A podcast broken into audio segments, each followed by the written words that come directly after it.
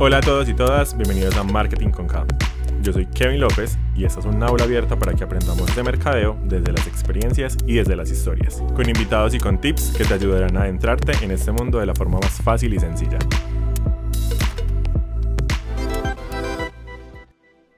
Hola a todos y todas, bienvenidos a este nuevo episodio de Marketing con K. Hoy tenemos una invitada muy especial, vamos a hablar hoy con Sara Barrientos, diseñadora de espacios y quien ahora se desempeña como directora y fundadora de Kaimi. Sara, bienvenida a este espacio. Muchas gracias por invitarme. Mil, mil gracias. Un placer estar acá. Bueno, quiero que comencemos contándole a las personas quién es Sara, qué ha hecho Sara como en estos años de, de vida profesional y qué es Kaimi, como que le contemos a las personas de qué vamos a hablar hoy, en qué nos vamos a enfocar en esta conversación para darle un poquito como idea a las personas. Bueno, eh, yo creo que lo más importante de, de, contar de mí, sobre todo de mi historia, es de dónde vengo y vengo de una familia que creció en el campo, una mamá que fue vegana desde que nació. En mi casa nunca, digamos que se, se, se conoció o se implementó y se fomentó el consumo de animales. Eh, en el campo teníamos mucho acceso a, digamos que a los caballos, las vacas, pero mi mamá siempre nos enseñó a honrarlos de una forma muy distinta. Nos enseñó a honrar el campo, a sembrar, a cultivar. Eh, todo el tema de compostajes, basuras, también lo tenemos como muy, lo tengo muy interiorizado y creo que toda mi familia lo tiene muy interiorizado desde, desde pequeños. Me gusta mucho contar esto porque no llegué al veganismo porque sí, ni por una moda, ni por una corriente, llegué al veganismo porque crecí con él. Si bien soy vegana solo hace ocho años de mi vida, eh, digamos que tuve la, la, facilidad de conocer mucha información alrededor de, de, este tipo de alimentación y sobre todo este tipo de, de este estilo de vida. Eh, soy vegana hace ocho años, yo comía básicamente huevo, eh, pescado y pollo, eso era como lo que yo más consumía. Digamos que mi mamá nunca nos, nos obligó a ser veganos, eh, las carnes rojas en mi casa no, no, a mi mamá no le quedaban muy bien, entonces como que no se daban mucho en la casa. Eh, el pollo era como lo que más sabía hacer, llegó un punto en el que yo comí tanto pollo que yo ya como que me cansé de comer pollo y siempre vivía como en la dualidad de me, me, me cuesta mucho comerme los animales porque pues digamos que me duele su dolor, pero había como mucha desinformación y mi mamá era una, una, vegana como por convicción, pero tampoco con mucho conocimiento del tema, ¿cierto? Eh, emprendí este viaje, le pedí a ella que me ayudara y que me acompañara. Terminé pues como de dejar los animales que consumía y me volqué de, pues, de lleno al veganismo. Al principio fue un veganismo acompañado de mucho activismo, acompañado de, de digamos que de mucha protesta sana, eh, de contarle a la gente como todo lo que pasaba alrededor del consumo de los animales, todo el maltrato. Y yo creo que poquito a poquito fui suavizando el tema y fui buscando una forma que para mí eh, funcionaba más, más equilibrada, donde, donde no, no, digamos que no, no, no tenía tanto esa protesta, sino que invitaba más a la gente a comer de una forma eh, más amigable y más sostenible con el medio ambiente.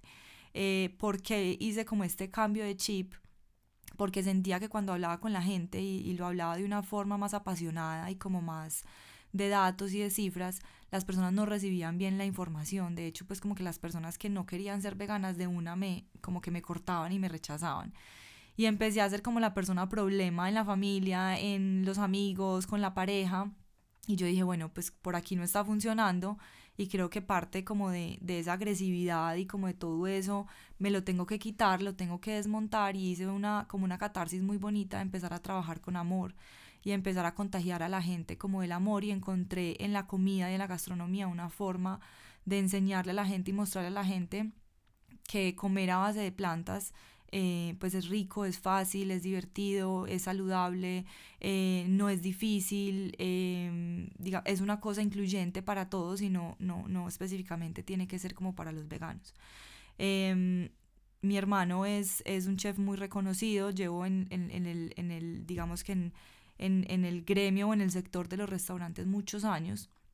Empecé a trabajar con toda mi familia en el negocio familiar hace 14 años cuando decidí abrir CAI, eh, estaba dentro de la organización y le dije a mi, a mi papá, a mi hermano puntualmente, que me apoyaran con este, con este negocio. Y, digamos que fue una decisión de familia empezar a abrir como una arista a todo el negocio familiar y darnos la oportunidad de, de conocer otra forma de gastronomía.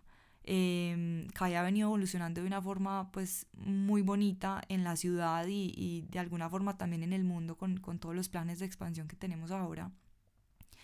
Y bueno, esa ha sido mi, mi, mi trayectoria como por el, por el, por el sector de, de, la, de la cocina. Soy diseñadora de espacios. Eh, digamos que la, el diseño de espacios me ha dado como, un, como una algo muy completo a la hora de, diseñar experiencias y de diseñar pues como los espacios y, lo que le quería transmitir finalmente al cliente. Yo creo que ahí mencionaste dos cosas que me parecen muy importantes y es el tema de la desinformación, porque muchas veces no nos acercamos a ciertas cosas por la falta de información que hay en el entorno en el que nos movemos o la saturación de información que vemos en redes sociales y en digital, como que nos llevan a, a perdernos, como que hay tanto que a la final no hay nada porque no hay nada concreto. ¿Cómo ha sido ese proceso ya de educación más desde CAI, desde tus procesos ya con tu, con tu negocio frente al consumidor? Porque digamos que yo no soy una persona vegana, pero tuve la oportunidad de ir a, la bakery y me encantó. Entonces es como que darse la oportunidad de conocer y darse la oportunidad de entender más a fondo lo que está pasando con ese tipo de nichos. Bueno, ahí hay una cosa eh, súper importante que mencionas y es el exceso de información y al mismo tiempo la falta de información en la información que se da, ¿cierto? Porque se está hablando mucho, pero no se habla como con, con, con los fundamentos y con los argumentos que son y se generan, eh, pues sí, como esta desinformación este sinsabor en, en muchas cosas. Hoy eh, hay muchas personas haciendo documentales valiosísimos que le abren los ojos a mucha gente y, y pues di, como, como repito un millón de veces son valiosísimos. Yo con Kai, yo digo que para mí Kai es como una, un activismo pasivo porque yo entendí que el hábito más recurrente en los seres humanos es la alimentación. Nosotros comemos mínimo tres veces al día. Hay personas que comen cinco o seis veces al día. En todos los documentales, en todas las noticias, digamos que todas las personas que son muy conocedoras de los temas ambientales y de los impactos eh, el impacto que tiene el consumo de animales en el medio ambiente, digamos que llegan al mismo, al, al mismo, a la misma conclusión. Todo, todo se basa en, en los hábitos de consumo que nosotros tenemos. Yo como con toda esa información dije, bueno, si todo se origina desde los hábitos de consumo y el problema más grande es lo que nosotros consumimos y lo que nosotros más consumimos es comida, pues si nosotros nos paramos en la base del problema y replanteamos nuestros hábitos de consumo, principalmente nuestros hábitos de alimentación, digamos que el impacto positivo se va a ir dando de forma muy natural y orgánica, ¿cierto? En la medida en que las personas dejen de consumir productos de origen animal, pues digamos que las industrias de origen animal van a empezar a perder clientela y se le va a abrir posibilidad a replantearse, reinventarse, porque no se trata de que estas industrias se acaben, sino que se replanteen, se, se reestructuren, se reinventen y le va a dar la oportunidad a productos más, más sostenibles. Digamos que tomando como partida esto, eh, CAI es una propuesta donde se trata de recibir a todas las personas que precisamente, como tú lo mencionabas, no son veganas y se quieran abrir a conocer a una, un tipo de comida que sea rico, que sea fácil, que sea divertido y que simplemente eh, sea un producto que sea satisfactorio como para, para su vida y para su, para su alimentación en ese momento. Ahí cuando empiezas a mencionar esa alimentación divertida, que es sana, empieza como un restaurante y hoy tienes un montón de líneas. ¿Cómo ha sido esa evolución del negocio y cuáles son como esas líneas que estás moviendo ahora? Porque además de dar una solución que era el restaurante, estás empezando a ofrecer la diversificación de, esas, de esa forma de, de consumir alimentos que a la final también es más fácil para el consumidor. Listo, no me gusta esta, este tipo de comida, pero entonces tengo la pastelería, pero tengo aquí el café, pero tengo como que empiezas también a darle soluciones al entorno. Entonces creo que eso también es muy, muy chévere. Yo creo que eso, ese resultado, es un, una mezcla entre la parte mía como empresaria, porque pues yo finalmente llevo muchos años no, no desarrollándome como, como cocinera ni como ni como de cara pues al alimento como tal, al producto final, sino que yo llevaba todos estos años trabajando en, en temas financieros, operativos, logística, eh, recursos humanos. Entonces, digamos que esa estructura empresarial me dio como un, sí, me dio como una estructura que la acompañé de todos los vacíos que yo viví y, y, y fue, digamos que fue mi propia experiencia que durante ocho años yo no tenía, digamos que nada para consumir. Entonces yo alcancé a dejar de consumir helados más o menos tres, cuatro años porque estamos hablando de hace ocho años, no habían las alternativas que hay hoy. Em, yo dejé de comer todo tipo de homólogos lácteos porque en ese momento no había absolutamente nada. Digamos que el boom de los productos eh, sustitutos lácteos, cárnicos, es un boom que se viene dando hace uno o dos años pero cinco años atrás esto no pasaba. Entonces identifiqué muchos vacíos que yo misma experimenté y también esa visión como empresaria y como de estructura que me dejó, digamos que toda la empresa familiar, hice como, como un mix y dije, bueno, aquí hay un montón de vacíos, ¿cómo los atendemos y cómo hacemos de, de todas estas iniciativas un negocio rentable? Porque creo que ahí también empezamos a, a meternos como en otro tema y es eh, estos productos o estas iniciativas son sueños que normalmente vienen acompañados de una carga muy alta de romanticismo, ¿cierto? De la forma como uno ve el mundo, de la forma idealizada de como uno ve el mundo. Entonces a mí la gente me dice, ay, ¿tú crees que todo el mundo debería ser vegano? Bueno, no me voy a meter en esa discusión en este momento, pero creo que esa idealización de los sueños de uno para que sean negocios rentables y sean negocios sostenibles a largo plazo, uno tiene que bajarles una dosis de romanticismo, meterlo en una dosis de realidad y llevar toda esa idea a hacer un, negocio rentable, que finalmente eso fue lo que le pasó a Kai. Digamos que tuvo ciertas renuncias de cara a su romanticismo y pudo meterse en, en un mercado donde, donde fue bien recibido. Yo creo que si Kai se hubiera montado con la dosis de romanticismo, no hubiera sido tan exitoso como es ahora.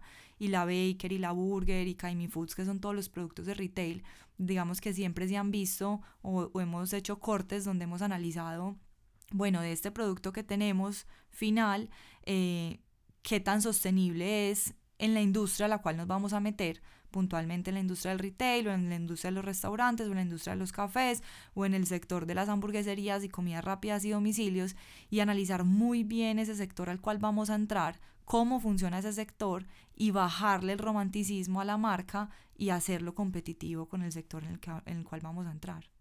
Creo que ese resultado, como lo mencionabas, a partir de la experiencia, es como demasiado importante. Hoy, más que nunca, el mercado debería estar pensado en que uno es un humano antes que un consumidor. Y esa experiencia que te dio como esa, esa, esa parte de tener la necesidad y la carencia en el mercado de lo que estabas buscando, te llevó a tener esa solución y creo que le solucionaste ese problema que tú tenías como individuo a un montón de individuos más. ¿Cómo ha sido la respuesta de las personas? O sea, ¿cuál ha sido como el feedback de esos consumidores que hoy deben ser súper fieles porque tienen esa, esa necesidad y que tú se les estás supliendo con diferentes alternativas? Bueno, mira, yo he hecho un análisis, a mí me gusta mucho estudiar pues como antropología, análisis del consumidor y yo creo que al final la teoría complejiza más las cosas de lo que en realidad es. Y yo creo que una forma muy bonita de hacer mercadeo es estudiarse a uno mismo, ¿cierto? El mercadeo trata como de complejizar mucho el segmento, el consumidor, el cliente, el buyer persona. Y al final si uno se analiza lo que uno es y cómo uno consume y lo que uno compra, pues tiene muchas de las respuestas que uno busca en un libro o en, o en una clase o en lo que sea. Cuando yo empecé con todas estas propuestas, yo empecé a analizar que todos los seres humanos cuando vamos a comer, digamos que tomamos un riesgo, ¿cierto? Llegamos a un restaurante, a la casa para tomar un producto de la nevera o vamos a un lugar y lo primero que, con lo que llegamos, la primera necesidad que tenemos es nuestra hambre, o sea, ya llegamos con hambre, ¿cierto? Cuando nosotros llegamos con hambre, lo que menos queremos correr son riesgos porque pues está en riesgo nuestra hambre, ¿cierto? Entonces, la mayoría de las veces los seres humanos buscamos cosas muy fáciles o ir a la fija con productos que sabemos que van a suplir esa necesidad inicial. Poquitas veces uno llega a restaurantes y está dispuesto a correr el riesgo de pedir un, un plato súper raro que uno no sabe si le va a gustar o no. Entonces con Kai lo que, digamos que lo que trata de hacer Kai en todos los sectores es dar comida súper fácil. Es comida que vos entendás. Cuando nosotros eh, abrimos Kai y digamos que diseñamos la carta, lo primero que nosotros empezamos a vender fueron papas, hamburguesas, perros, eh, flatbreads, bowls, porque digamos que ya de por sí, cuando tú llegabas al restaurante, enfrentarte a un restaurante vegano, tú, tú, no siendo vegano, ya eso era un, un, riesgo, ¿cierto? ¿Será que me va a gustar? ¿Será que no? ¿Será que voy a quedar con hambre? ¿Será que no? Entonces ya ahí, digamos que tú, cogiendo un producto que ya era fácil para tu cerebro interpretar, digamos que tú ya estabas minimizando un riesgo. Y ya el trabajo del restaurante es que ese riesgo que tú ya dejaste de correr, pues pues sea rico, pues o cumpla las expectativas, que ya de ahí hay un trabajo pues gastronómico y de técnica que venimos haciendo durante mucho tiempo. Entonces, para la pregunta que me hiciste, yo creo que al final del día la, la, los hechos son más fáciles y las personas quieren suplir necesidades muy, muy elementales, ¿cierto? La gente quiere comer rico, la gente quiere comer fácil, la gente muchas veces quiere comer rápido. Eh, y con Kai tratamos de, de, suplir como todas estas necesidades. Quieres una hamburguesa, todos los domingos la mayoría de las personas las, los domingos quieren una pizza o una hamburguesa. Aquí te comes la misma hamburguesa rica, vas a la fija, pero es una hamburguesa saludable, pues dentro de comillas, porque igual es frita y ahí pues nos metemos como en un tema diferente pero te metes en un, en un tema mucho más consciente, saludable, sostenible, y digamos que eso lo hacemos en todas las líneas de producto que tiene Kai. Ahí mencionas el tema de la sostenibilidad, ¿cierto? Que es un tema que también es un tema demasiado actual eh, y que hoy todas las marcas deberían pensar en sostenibilidad, no ya como una necesidad del entorno, sino como una obligación, porque somos marcas y, y consumidores más conscientes. ¿Cómo ha sido la relación de CAI con la sostenibilidad? Bueno, la relación con CAI ha sido digamos que casi completa. Yo no me atrevería a decir que el 100%, me parece súper, súper difícil de, eh, decir eso porque estamos dentro de un sistema que necesariamente va a generar un impacto negativo en el medio ambiente. Eh, para mí, comer a base de plantas es naturalmente más saludable y naturalmente más sostenible que hacerlo a través de productos eh, animales. Eso no me lo inventé yo, eso lo dicen miles de cifras que hacen la trazabilidad del el impacto y la huella que genera cada producto al medio ambiente. Sin embargo, no podemos decir los veganos o los vegetarianos que, pues, que la panacea y que aquí pues todo es, es, es, es felicidad el mismo transporte de los productos eh, agroindustriales, de todos los vegetales que nosotros utilizamos tienen un impacto, em, el consumo de agua para pues, mantener un restaurante tiene un impacto, pero creo que sí, a mí me gusta más utilizar la palabra amigable que sostenible, ¿cierto? Porque la palabra sostenibilidad la hemos usado mucho, también la hemos mal usado mucho. Eh, y hemos abusado mucho de ella desde el conocimiento de lo que significa algo sostenible. Hay muy poquitas cosas sostenibles en la vida y digamos que una de las cosas que, el, que las digamos que el ambientalismo defiende es que las cosas sostenibles son cuando se pone el medio ambiente como prioridad ante el sistema que tú estás generando.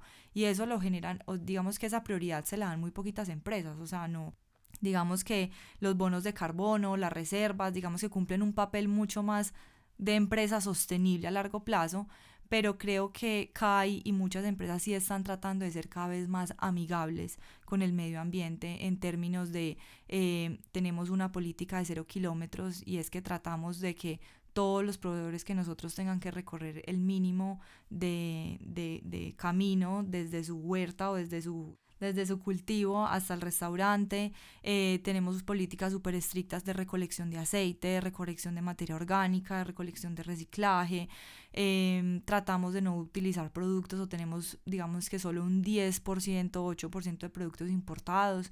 Eh, hay productos importados esenciales para este tipo de restaurantes como lo son los frutos secos que no se producen en Colombia, la leche de coco que no se produce en Colombia, pero digamos que es un mínimo de, de, de ingredientes que tenemos y tratamos de potenciar pues como todos los ingredientes locales.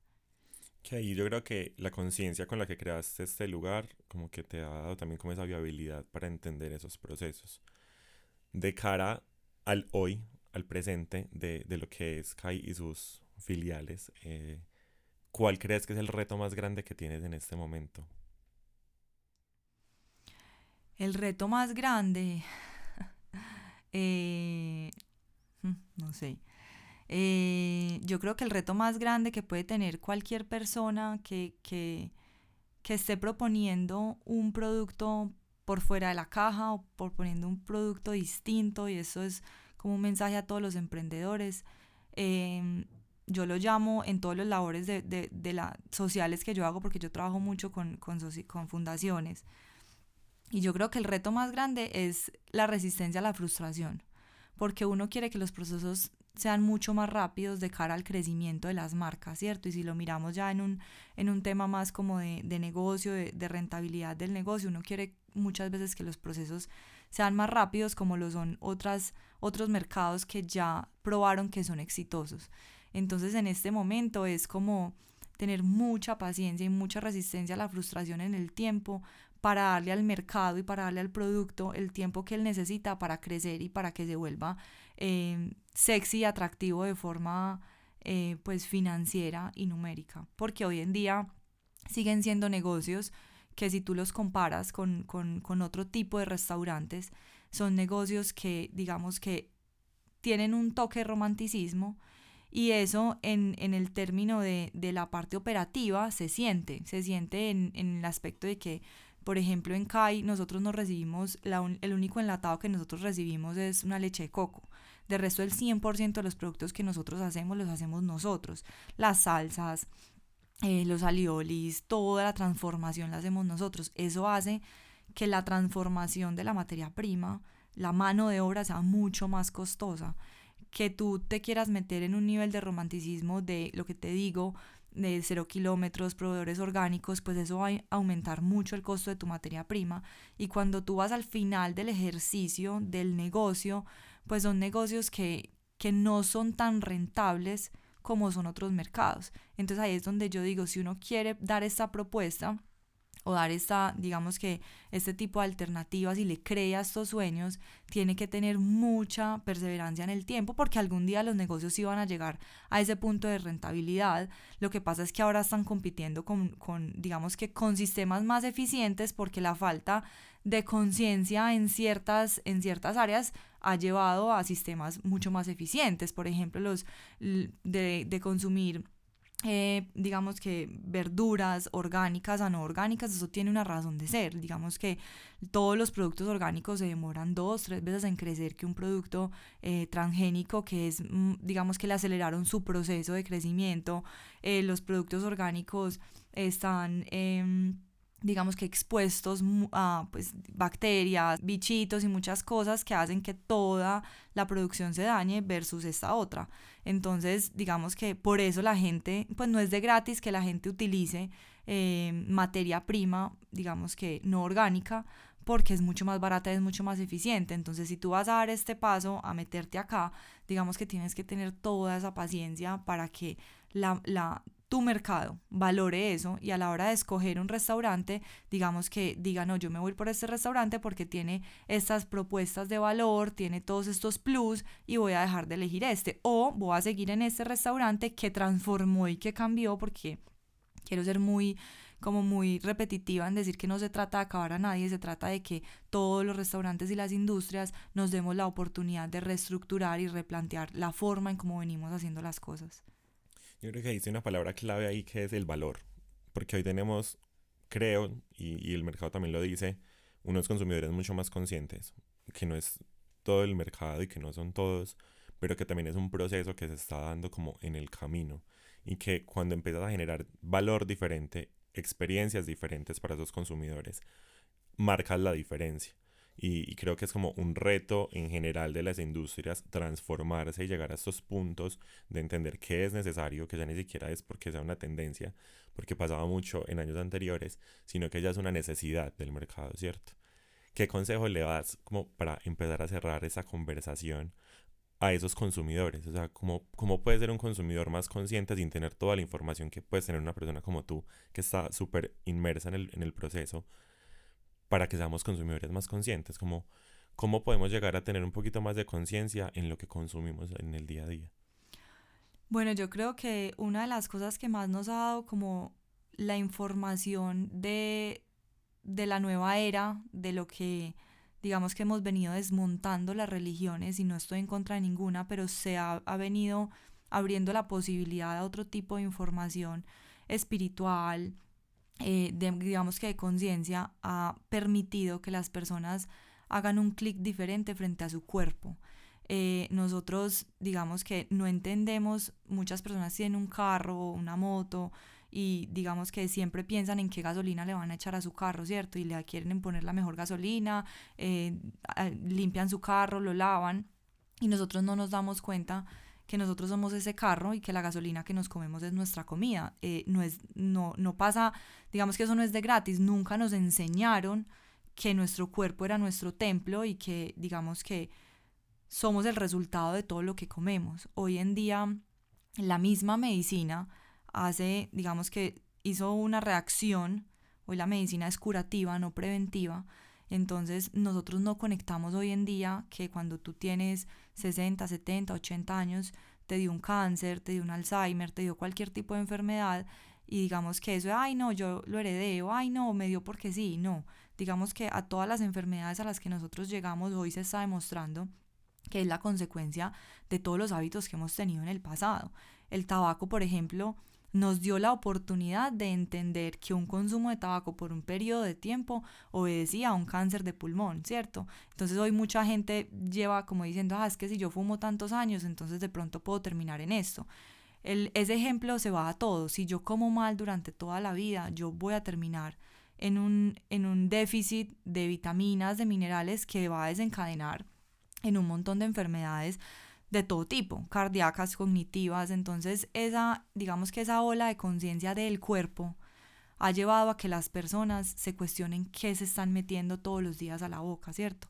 También se cuestionen eh, si deben o no hacer ejercicio y que el ejercicio no se hace por un cuerpo o por un resultado estético, sino por un resultado de, del ser. Y no, y no, es, no es hacer ejercicio cinco horas o lo que sea, sino es yo me siento bien, yo camino, yo me muevo, yo soy una persona activa, yo que consumo, entonces yo creo que esa, esa conciencia del consumidor es tener plena conciencia de tu cuerpo y que tu cuerpo es tu templo y que en la medida en que tú elijas qué gasolina le echas a tu cuerpo, digamos que vas a tener buenos resultados a largo plazo, porque ahí también empieza un problema y es que como las enfermedades las detonamos mucho tiempo después, digamos que el cuerpo es tan, tan, tan, tan, tan perfecto y tiene tantas reservas para nosotros que ha permitido que tú te alimentes mal 20, 30, 40, 50 años y que apenas a los 60, 70 tú empiezas a ver un deterioro.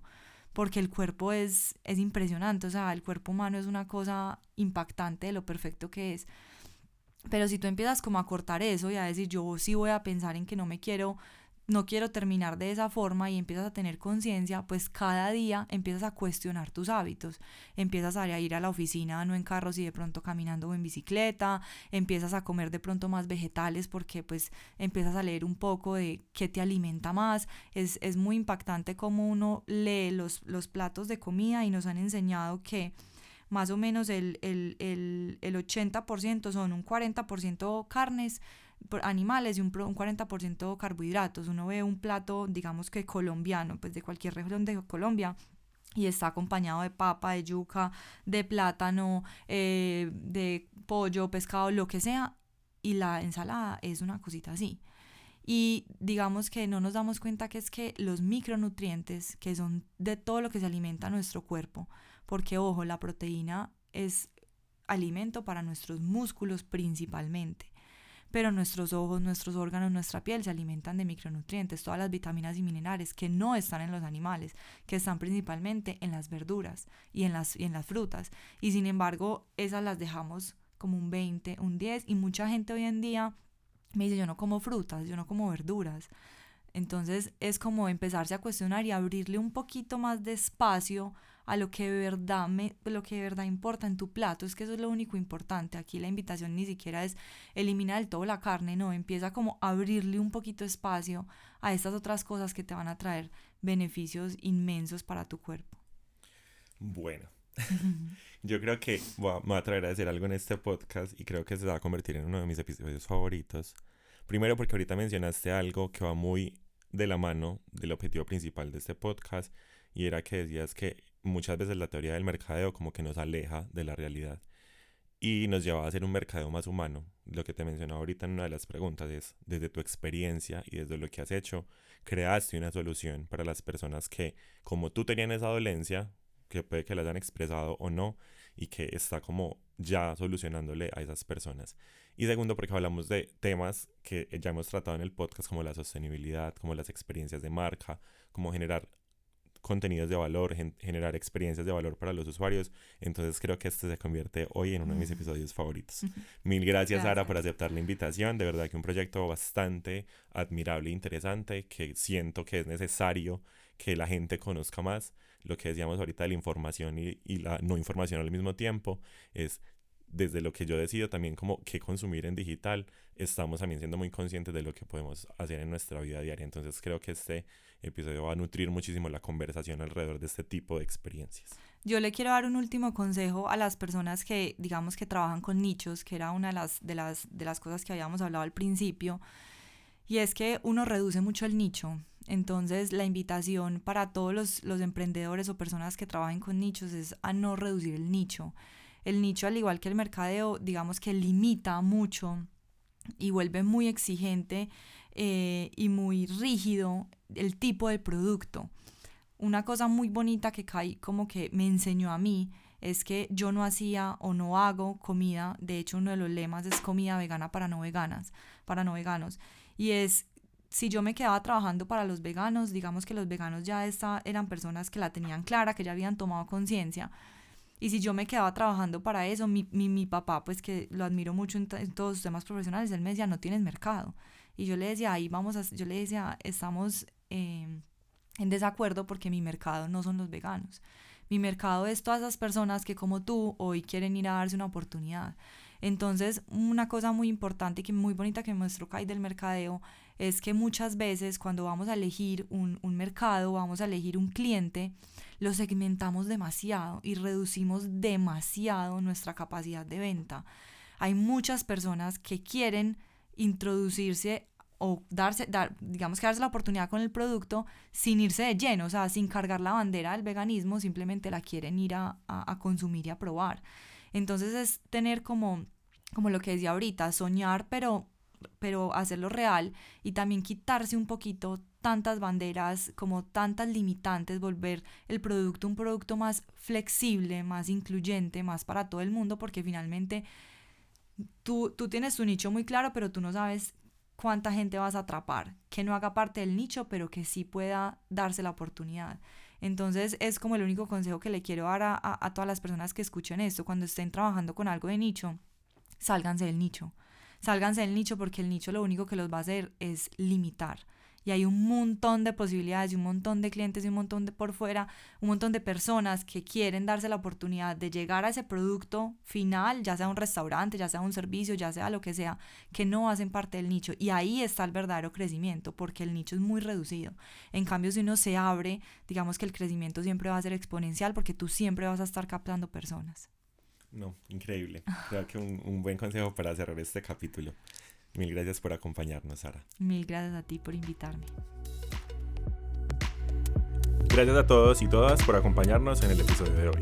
Los esperamos el próximo miércoles con otro episodio de Marketing con K para que sigamos aprendiendo juntos de mercadeo. Recuerden seguirnos en Instagram como arroba marketing con K bajo y continuemos la conversación.